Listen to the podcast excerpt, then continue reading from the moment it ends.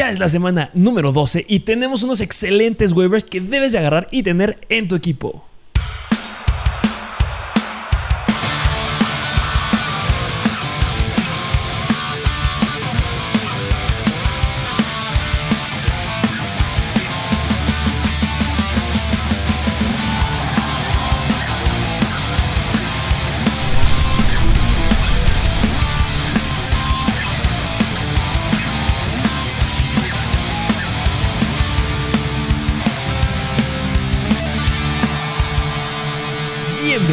Un nuevo episodio de Mr. Fantasy Football. Una semana nueva, una semana que tenemos triple juego el jueves, porque es día de acción de gracias en Estados Unidos, obviamente. Semana de Thanksgiving y triple, triple cartelera el jueves. Que el Sí. jueves juegan los Chicago Bears en contra de Detroit, juegan los Raiders en contra de los Cowboys y los Bills, que llevan cuatro juegos perdidos, no lo puedo creer, contra los Saints. Sí, así Bastante es. interesantes. Y interesantes porque, como bien pasó el domingo, muchos jugadores se lesionaron y jugadores que puede que no participen en esos juegos del jueves. Hay otros que están ahí atrás que pueden tomar esas oportunidades, como bien lo, lo veremos en el episodio de hoy. Así es, no, no tu- no tuvimos episodio el día de ayer, ahí hubo algunos pro- problemillas, pero o sea, una locura lo que nos llegó a dar Jonathan Taylor, lo que nos llegó a dar Austin Eckler, o sea, rebasando cinco touchdowns Jonathan Taylor, qué locura. Y por el otro lado tuvimos a jugadores que se rompieron. ¿Qué me dices de la lesión de CD Lamb? Sí, precisamente, sí, Lamb, porque como bien dijiste, el jueves juegan los Cowboys, así que será importante ver quién puede tomar ahí sus oportunidades en caso de que, pues sí, se lo llegara a perder. Sí, ya es yo creo que 90% de probabilidad que no vaya a jugar. Yo creo que no va a poder liberar el protocolo de conmoción, muy difícil. Pero además, muchos lesionados. ¿Qué me dices la lesión de Michael Carter, por ejemplo? Sí, sí, sí, baja importantísima, más para pues quienes lo tenían, que ya esperaban tener un running back 2 en su equipo y pues habrá que verlo más a detalle la lesión de Carter.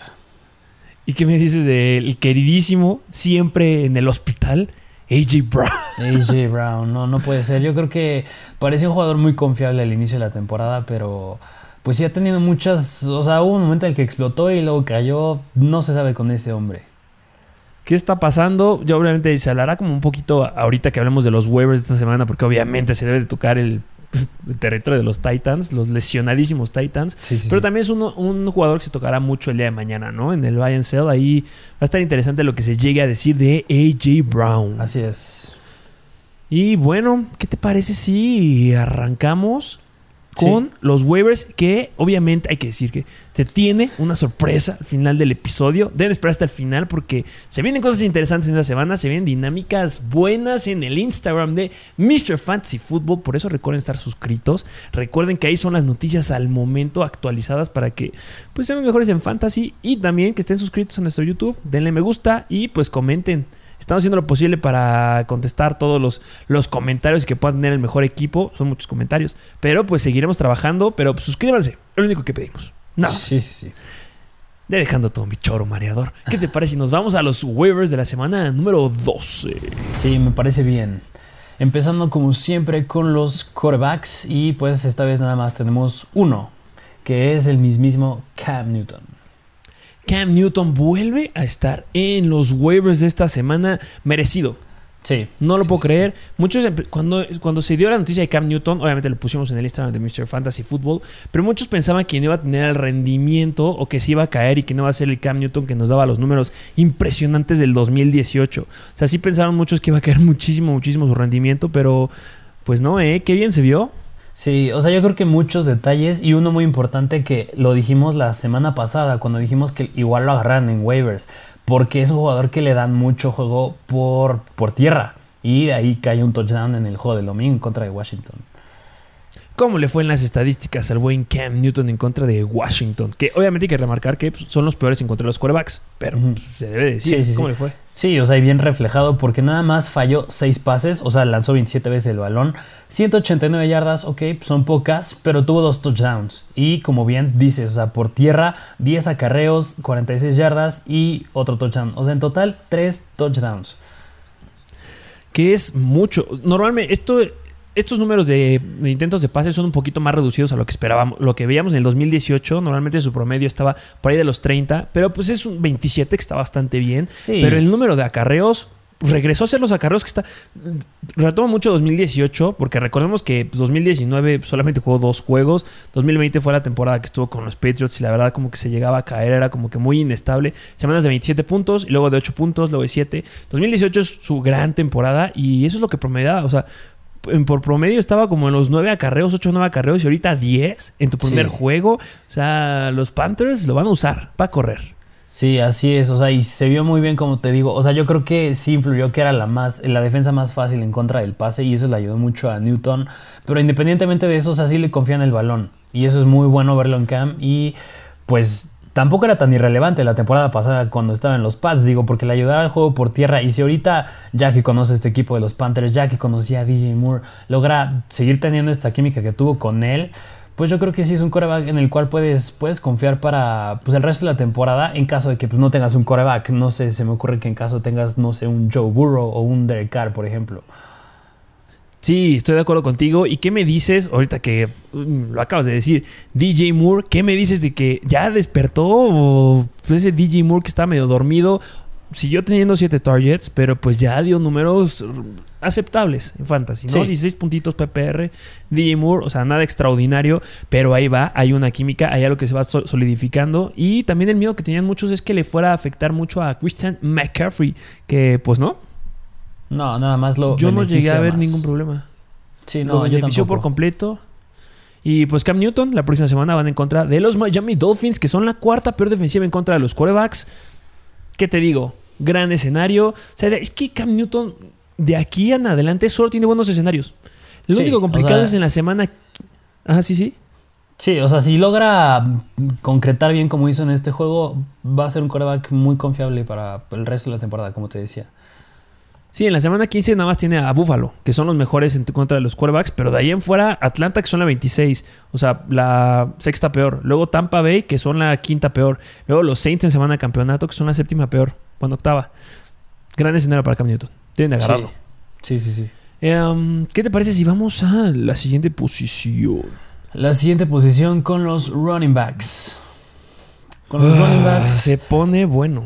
Sí, sí, sí. O sea, yo ¿Qué aquí, aquí yo, yo tengo un jugador, no sé tú qué opines, que me parecía interesante agarrarlo, más no lo considero prioridad, que es Niahim Hines. Y es, va de la mano de Jonathan Taylor. ¿Por qué? Porque le están dando una enorme carga de trabajo a Taylor. ¿Crees que se pueda llegar a romper Taylor? Taylor no tiene antecedentes de lesiones importantes, pero ¿crees que se pueda llegar a lastimar Taylor si le siguen dando esa carga de trabajo? ¿O aguanta? Mm, yo creo que, o sea, sí puede aguantar. Más bien, yo este no lo pongo como prioridad porque no es un jugador que si tú vas en media tabla de tu liga o hasta abajo, lo debas agarrar. O sea, en caso de que esté disponible y ya tengas un buen récord, yo sí buscaría agarrarlo porque seguro te cae en waivers. No es relevante ahorita y como dices, o sea, en caso de que se vaya a romper Taylor, Hines va a ir para adentro y pues no creo que le den la misma carga de trabajo, pero mínimo tienes un muy buen running back. Y estoy de acuerdo contigo. O sea, Naheem Hines ha dado tres muy buenas semanas. Semana 1 dio 14 puntos fantasy. Semana 3, 19 puntos fantasy. Y en la semana número 9, 20.8 puntos fantasy. Es importante y también se metió por algo. Ya ahorita es difícil que llegues a encontrar jugadores que vayan a ser un running back 1, un wide receiver 1. Lo que entra ahorita en este momento de, pues, de fantasy es agarrar a los segundos equipos. Porque Sí. en, estos, en esta parte de la temporada es cuando los titulares se llegan a tocar. ¿Qué pasó con Alvin Camara? Lleva dos juegos perdidos y este Mark Ingram llega dando grandes semanas. Entonces sí, sí. ahorita es para jugártela. Si se llega a tocar Jonathan Taylor, esa carga de trabajo va a caer sobre Naheem Hines. Y mira, Y será espectacular. Interesante porque ya dijiste, se ya se lastimó Alvin Camara, ya se llegó a lastimar Dalvin Cook, ya se lastimó Derrick Henry, ya se lastimó McCaffrey. O sea, todos los buenos running backs, ya se lastimó Saquon Barkley. O sea, todos los buenos corredores, yo creo que los que se han estado salvando ha sido Austin Eckler y Jonathan Taylor, los dos explosivos de esta semana. Así que pues sí, sí valdría la pena tener los, las bueno, su segundo equipo, los que están atrás de ellos. Que en este caso sería Naheem Hines. Y en el caso de Austin Eckler sería Justin Jackson, ¿no? El que está tomando ahí como que cierta relevancia. Exacto. Este, pero pues aunque pues no, no solamente ellos, ya se lastimó también David Montgomery, ya se lastimó Michael Carter. O sea, ¿Qué me no son poquitos. ¿Qué me dices de Aaron Jones también? Aaron Jones, que ya se volvió a tocar, que esperemos que ya regrese dentro de, bueno, después de su semana de bye. ¿Qué me dices de Clyde Barceler, que ya regresó muy bien esta semana, pero se perdió casi toda? Todos los running backs se tocan. Es una regla. El único que era, el que brincaba esa regla era el buen Derrick Henry. Así pero es. pues Derrick Henry ya se lastimó, quedó fuera, pero ya, o sea, todos se tocan. Entonces, ahorita que es momento de campeonato, semanas que vas a necesitar ganar a fuerzas porque ya es un entro a los playoffs o no entro a playoffs, yo creo que es muy buena idea tener a los respaldos, pues por cualquier cosita, ¿no? Sí, sí, sí, sí, exacto. Y pues sí, excelente. Es por eso que pues, Naheem Hines debe estar aquí y pues considéralo. Pero también recuerden que no solamente Naheem Hines, hay muchos corredores que van en segundo lugar, que ahorita hablaremos de unos, pero pues sí chequen que estén por ahí y seguramente están libres. Porque ahorita no son nada, es un volado, pero si te sale, vas a meterla de tres puntos. Así eh, es. Vámonos al siguiente jugador. Siguiente running back que es de los Tennessee Titans y es el mismísimo Don Trail Hillard. John Droll Hillard, ¿qué, ¿qué está pasando con los Titans? A ver. este, Derrick Henry, pelas. Sí, sí, sí. Foreman, qué fregados. Sí, igual. Giga Sí, o sea, y, y sí, o sea, como dices, o sea, McNichols. ándale, exacto. Jeremy McNichols que se perdió el juego. O sea, se pierde el juego Jerry McNichols, esperamos de Foreman, se llegó a tocar y entra por Dontrell Hillard. Y Dontrell Hillard tuvo muchos acarreos, hizo un fumble. Compadrito Dontrell Hillard hizo un fumble que al final terminaron anotando los Titans, pero pues si no hubiera hecho eso, hubiera alcanzado 18 puntos fantasy. Para un Sí. jugador que subió apenas del segundo equipo, hay que echarle un ojo. Sí, o Yo sea, creo. Porque como bien pasó que Jeremy McNichols se perdió el juego y a lo mejor no es que haya sido tan relevante por tierra Hillard, pero pues por aire fue el, receptor, como, mm, bueno, no al nivel de Christian McCaffrey Michael Carter, pero fue el receptor, o el corredor que fue relevante por aire, porque, o sea, me estás diciendo que tuvo 10 targets y 8 recepciones. 10 targets, que si lo ponemos en comparación con lo que había hecho McNichols, o sea, McNichols no rebasaba las. O sea, en sus últimos, los últimos 5 juegos estaba teniendo. Bueno, los últimos 3 juegos, 3 recepciones. Solo 3 targets más bien. 3 targets, donde agarraba. En, bueno, en 2 agarró 3, este, los 3 targets que tuvo, pero en 2 solo agarraba 1. Y que ahora entre el siguiente jugador y que sea el segundo, bueno, pues que era como el cuarto equipo, y que tenga 10, es impresionante, no lo podemos dejar pasar. Sí, no, para Que nada nada. más aquí o sea, viene- Ajá, ajá. Viene una cuestión porque ya podría regresar Jeremy McNichols. Nada más, nada más hay que monitorizar, monitorizarlo por ahí. Porque yo creo que si regresa Jeremy McNichols, pues Dontrell Hillard, la verdad, yo creo que pues no le van a dar la bola. ¿O Sí. cómo- ¿Cómo ves? Sí, no, no, no, no, sí, concuerdo. O sea, yo creo que nada más era en caso de que McNichols se llegara a perder más juegos. O pues si bien el coach decide darle ya más chance a, a, mm, a Don Trail Hillard en vez de McNichols. O sea, sí sería monitorearlo mucho. Sí, entonces hay que estarlo checando ahí al backfield de los Titans. Eh, vamos con el siguiente jugador. Siguiente running back que es de los New Orleans Saints y es el mismísimo Tony Jones. Tony Jones, ¿qué pasa con Tony Jones? Eh, um, lo suben, lo suben, o más bien lo activan de, de IR. Eh, se esperaba que él, iba a ser el jugador que iba a estar en, de running back 2 cuando este- estuviera en estas situaciones que Alvin Kamara no fuera a jugar, pero pues Tony Jones se rompe y pues jalaron a Mark Ingram. Eh, um, ¿Por qué estamos recomendando agarrar a Tony Jones? Considerando que Mark Ingram fue el que tuvo todo el volumen en el juego y que Tony Jones dejó decepcionadísimos a los que lo pusieron en fantasy. Pues porque el, el, el running back ya conocía a Sean McVay. O sea, el running back ya lo conocía. Yo creo que en este juego no se vio muy relevante porque una, ok, ya se está acostumbrando a Mark Ingram al playbook de los Saints. Y otra porque apenas va regresando de su lesión. Pero en caso de que Camara se llegara a perder más tiempo, yo creo que Tony Jones sí podrá llegar ahí a tomar, si no es que la mayor parte de las oportunidades, que yo creo que sí puede pasar. Podría ser, o sea, sigue siendo como una situación como Naheem Hines. O sea, tienes un corredor explosivo e increíble en el lugar número uno. Y Naheem Hines sigue siendo un, un jugador que pues, es de volado si te llega a. Pues que llega a tener una cierta explosividad o algo relativo o algo bueno en fantasy. Pasa lo mismo con Tony Jones. O sea, la única buena señal es que era el favorito. O sea, era el de elección, el que ya sabía el playbook. Bien, tiene 23 años el compadre. O sea, es el, el que podría ser el futuro de los New Orleans Saints. O sea, Mark Ingram que firmó por un año nada más. Entonces, es por eso que pues debes de darle un poquito más la bola a Tony Jones. Espero igual que tú. Si se pierde tiempo cámara, yo espero que llegue a tomar cierta relevancia por ahí. Pero este es un volado. O sea, puede que no tenga ninguna relevancia y que esté pelas. Pero hay que ser Sí. sinceros. O sea, son jugadores que pues podrías considerar, pero cuidado. Sí, ¿No? vale la pena considerarlo. considérenlo si es que pues ya no tienes nada que o sea, estás hasta el final de los waivers, pues a lo mejor y te sale y si te sale excelente. La próxima semana van en contra de Buffalo, que son pues ha caído un poquito en la tabla, ya están en el décimo lugar de dificultad este contra los running backs, pero pues bueno, considerarlo y qué tal que tiene una semana explosiva, será un buen elemento de cambio para que tenga cámara. Así es. Vámonos al siguiente jugador. Siguiente jugador, siguiente running back, que va muy de la mano con el argumento que usamos con Yahim Hines. Y bueno, que lo mencionamos a Austin Eckler, es el mismísimo Samaje Perrin. Samaje Perrin, que está detrás de Joe Mixon, que ese Joe Mixon nada más me encanta cómo sigue jugando. Me encanta. Sí, Sí, sí, sí. Y es que va de la mano porque, o sea, porque me estás diciendo que el domingo en contra de los Raiders le dieron 30 acarreos a Joe Mixon y por aire, bueno, esta vez no tuvo ninguna relevancia por aire, pero 30 acarreos.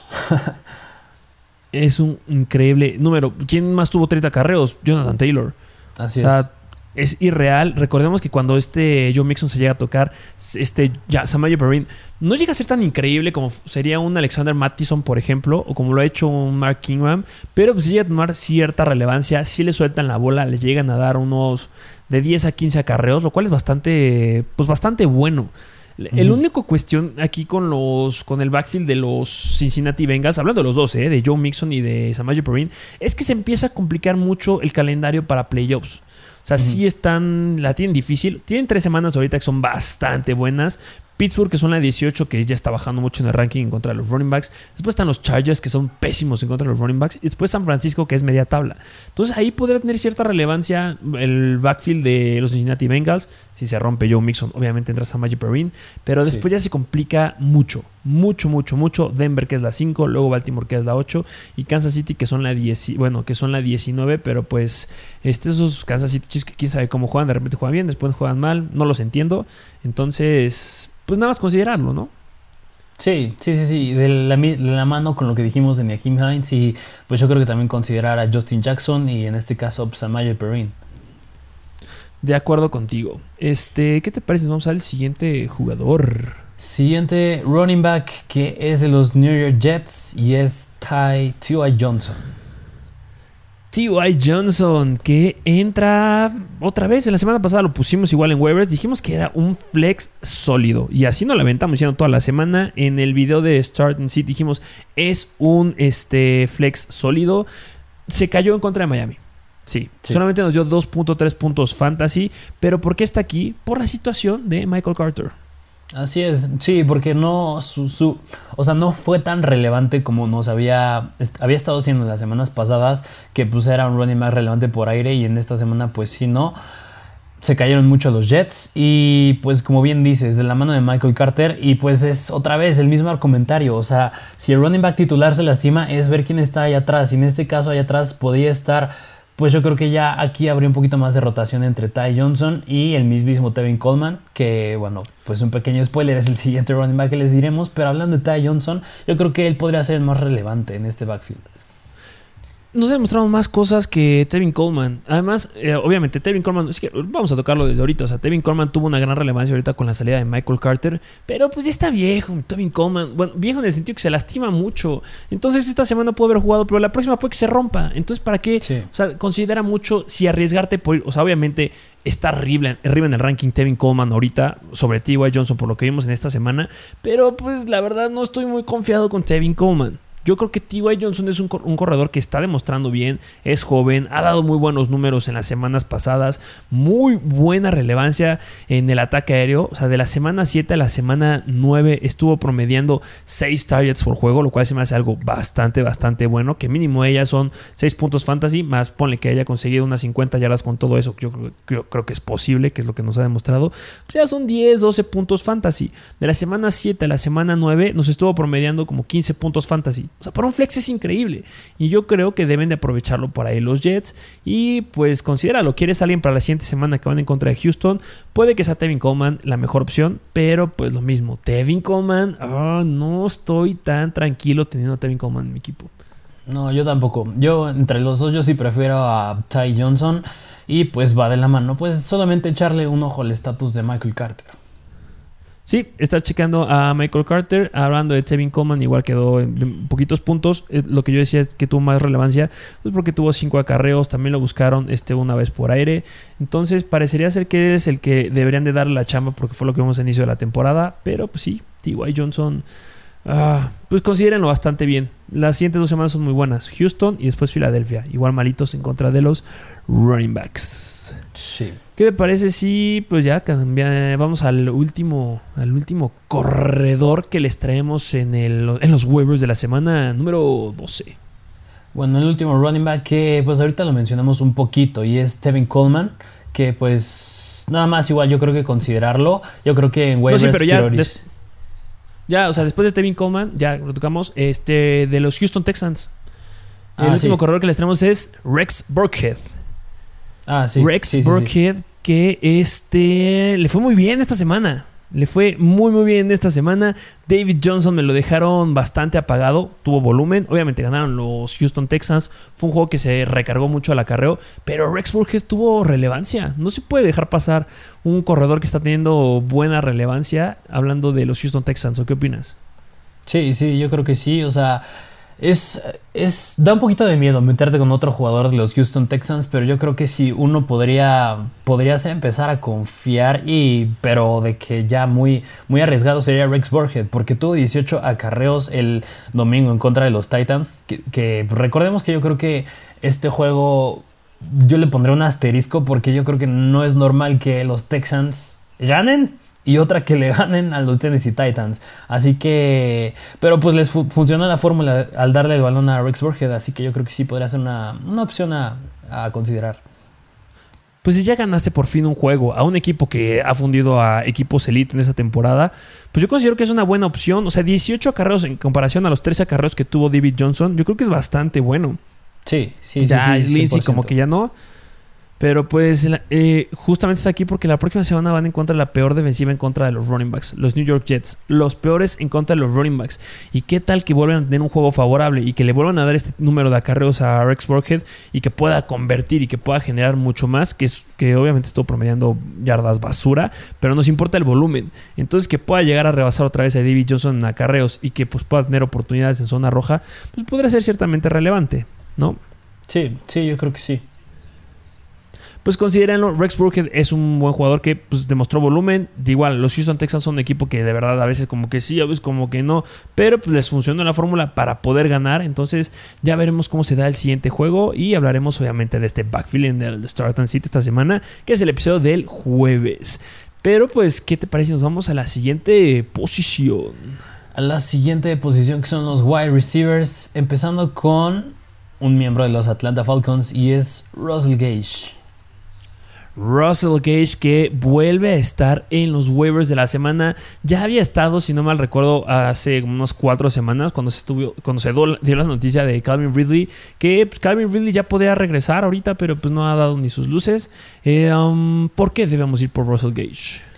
Porque Russell Gage, o sea, yo creo que es un jugador que suele ser muy, bueno, ha sido muy volátil en las últimas, que te gusta, que cuatro semanas, pero lo que nos importa como siempre es el volumen. Y en las semanas en las que los Falcons se han visto un poco más, más sólidos, más como un equipo pues normal entre comillas, ha tenido bastante volumen, o sea, porque no tiene nadie más a quien lanzarle Matt Ryan aparte de Kyle Pitts que pues no acaba de entenderse con Kyle Pitts y pues atrásito de él está, está Russell Gage, obviamente se iba a meter el Patterson, pero pues el Patterson, ser un jugador que también usas por tierra, no puedes darle todo el tiempo el balón.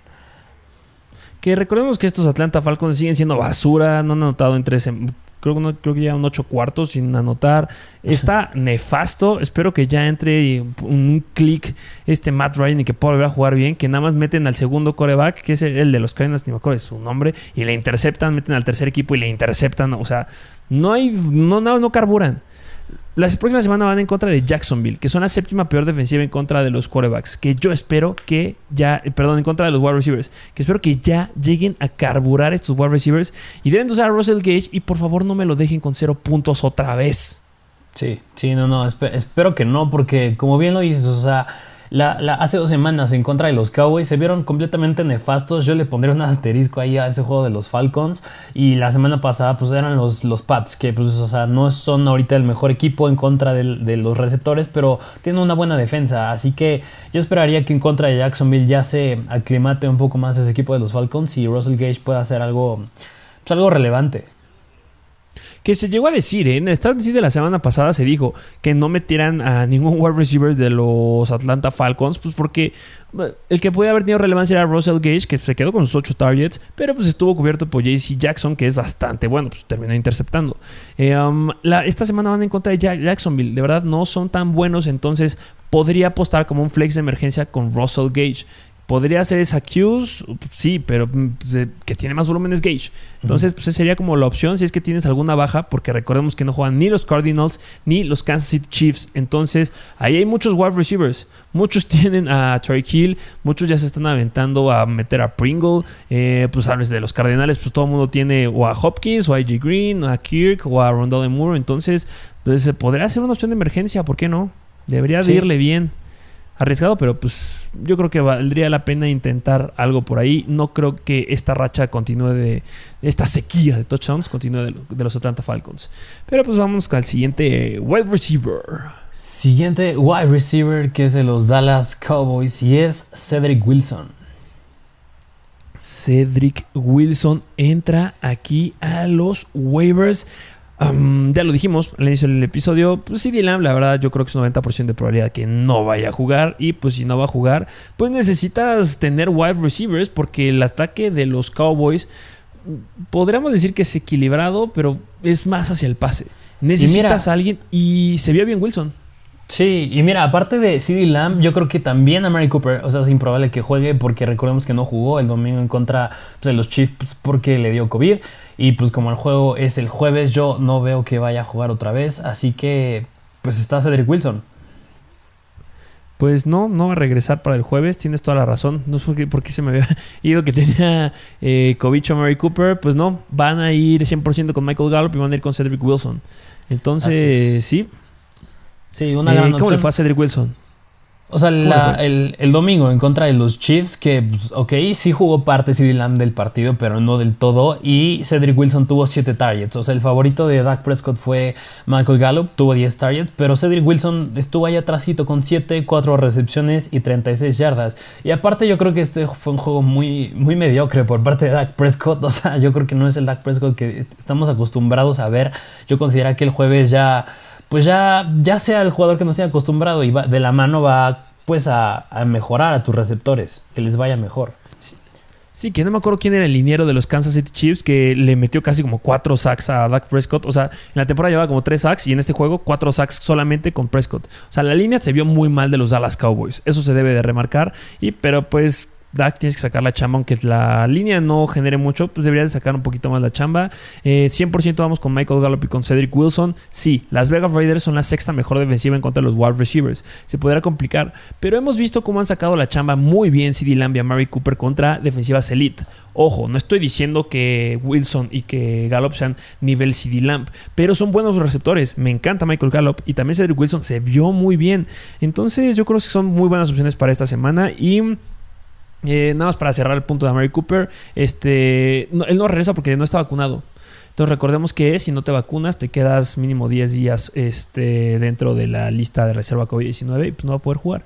Entonces vacúnense. Por eso es importante vacunarse. ¿Qué tal que no puedes jugar con tu equipo de la NFL por no vacunarte? este, Vámonos al siguiente, así jugador. Siguiente jugador que, pues yo creo que en este sí ya está ocupado en, en, varias ligas, pero os vale la pena que le eches un ojo si sigue estando disponible, y es Brandon Ayuk de los 49ers. Brandon Ayuk vuelve a estar en los waivers, que sí, ya está muy poco disponible, pero son de los jugadores que debemos de decir, porque si está libre, no sé qué están esperando para agarrarlo, porque ¿cómo le fue a Brandon Ayuk en la semana pasada? Brandon, y mira, me sorprendió bastante porque Divo Samuel, de no haber anotado, si hubiera caído, hubiera sido su primera semana de excepción, porque por aire nada más tuvo dos targets. Y los targets ahora ya se los llevó Brandon Ayuk, que tuvo siete targets y le atrapó todos a Garópolo para 85 yardas y un touchdown. Sorprendente porque fue contra los Jacksonville Jaguars, que son la séptima peor defensiva en contra de los wide receivers. Y tú lo llegaste a decir bien hace unas semanas. Ya Shanahan vio, o ya, o sea, ya vio que sí, Brandon Ayuk es confiable. ¿O qué opinas de eso? Que esas galadas que nos estaba haciendo dejándolos sin targets. No, yo creo que, o sea, sí eran puro, puro, pu- o sea, no sé qué le pasaba por la cabeza a Kyle Shanahan. O sea, Brandon Ayuk se me hace un muy buen jugador, un muy buen receptor. O sea, si sigue estando en tu equipo es porque tiene el talento para hacerlo. Ya viste que no le puedes dar todo el tiempo el balón a Divo Samuel, te tienes que recargar más entre otros receptores. Y ahí entra Brandon Ayuk y bueno, también entra George Kittle, pero pues George Kittle esta temporada como que ay, como que sí, como que no. Pero pues el que está levantando, está empezando a levantar la mano, ahora sí ya es Brandon Ayuk. Sí, pues es que 7 de 7 para 85 yardas es una locura. Y aunque no hubiera anotado, hubiera sido muy buenos puntos. Sí. Eh, pues de ser el wide receiver 3 del equipo, cayó a ser el wide receiver 1 en targets en esta semana y va para arriba. O sea, sus números nada más mejoran y mejoran de Brandon Ayuk. Y próxima semana van en contra de los Vikings. La segunda peor defensiva en contra de los wide receivers. Debe de irle muy bien a Brandon Ayuk. Obviamente va a ser un start. Y lo llegamos a decir que justamente iba a ser esta la prueba si nos podía hacer un wide receiver 2 bajo o si iba a quedar en su lugar de flex con upside. Y la verdad, ese papel de wide receiver 2 bajo, mira, va muy bien. Y recordemos que de los equipos que tienen equipo, bueno, de los equipos que tienen calendario más fácil por el resto de la temporada, hablando de wide receivers, pues dentro del top 10 están los 49ers. Entonces, qué mejor que tenerlo ya. Ya no va a haber otro momento para que lo agarres. Sí, no, vale, vale la pena. Bueno. y, yo, y yo creo que si lo drafteaste, es un. O sea, y fuiste paciente en tenerlo, pues bravo, porque pues la paciencia tuvo sus, sus recompensas. Está dando sus frutos, así es. Este, pero vamos con el siguiente jugador. Siguiente wide receiver que en lo personal este me gusta mucho es de los New York Jets y es el novato Elijah Moore. que viene de la mano de Brandon Ayuk. O sea, hay una, hay un trío, un trío de wide receivers en, ¿qué te gusta? De las últimas 3, 4 semanas que han ido de la mano. Se ha recomendado igual, que hemos tenido muy buenas expectativas de ellos y que han sacado mucho la chamba, mínimo en volumen y pues lo, ot- en puntos también. Brandon Ayuk. El otro era es Rashad Bateman y el otro es Elijah Moore. Muy de la mano y van creciendo los tres muy muy bien. Pero hablemos de Elijah Moore. ¿Cómo le fue? Sí, Elijah Moore, porque el, el domingo en contra de los Miami Dolphins, o sea, fue el más buscado. Tuvo 11 targets, 8 recepciones, 141 yardas y un touchdown. Me parece que estuvo rascando casi los 30 puntos fantasy. 28 por ahí estuvo este, el buen Elijah Moore que eh, recordemos que hubo un cambio de quarterback porque pues no estuvo tu, tu gallo, tu gallo me lo dejaron fuera y entró el flaquito. 21 puntos fantasy, 29 puntos fantasy llegó. Sí, sí, Cu- sí.